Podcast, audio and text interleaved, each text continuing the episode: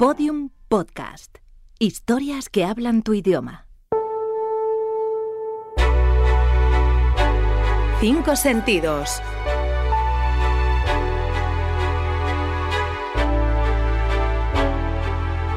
Algo que oler.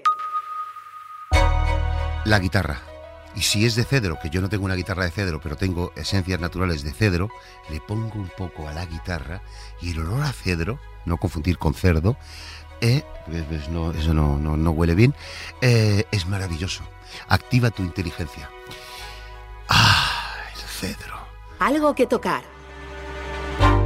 Pues hombre, el culo, el culo de tu chica, ¿no? Me parece que es lo más agradable que hay para tocar, ¿no? Un grito así, ¿no? Algo que saborear. Pues mira, me gustan mucho los calamares en su tinta. Y además me salen muy ricos, con arroz blanco.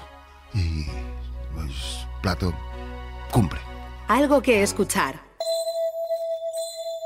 Como yo vivo en el campo, pues me gusta mucho escuchar el silencio. Me acuerdo la primera vez que entré con una amiga en un estudio de grabación. Y le dije, mira, aquí se mete, aquí se graba la, ba- la batería. Esto es el bombo, esto es la caja, esto es los platos, los aéreos, ta, ta, ta, ta, ta, esto es la guitarra, el bajo, el Y me dijo, ¿y el silencio dónde va? Me pareció una pregunta tan bonita. Pues yo creo que habrá algo más hermoso que el silencio.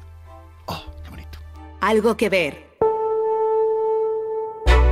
A mí me gusta mucho el Museo del Prado. Pues la gente dirá que estoy como una cabra. Pero cuando pensé, voy a ir a, a Madrid, lo que más ilusión me hacía era poder ir al Prado, a visitar a, a Goya, que siempre te enseña algo. Mm, Sobre todo la, la parte negra, ¿no? La parte, digamos, no comercial de Francisco de Goya es una crónica de, de aquel tiempo, hace 250 años. Maravilloso, ¿no? Es transportante. Cuánta dureza. Qué maravilla. Estos son los cinco sentidos de Pablo Carbonell, cantante y actor nacido en Cádiz en 1962. Miembro de Los Toreros Muertos, la banda que rompió los moldes del pop en plena movida madrileña. Todos los episodios en loscincosentidos.info. Síguenos en Twitter, arroba 5 sentidos.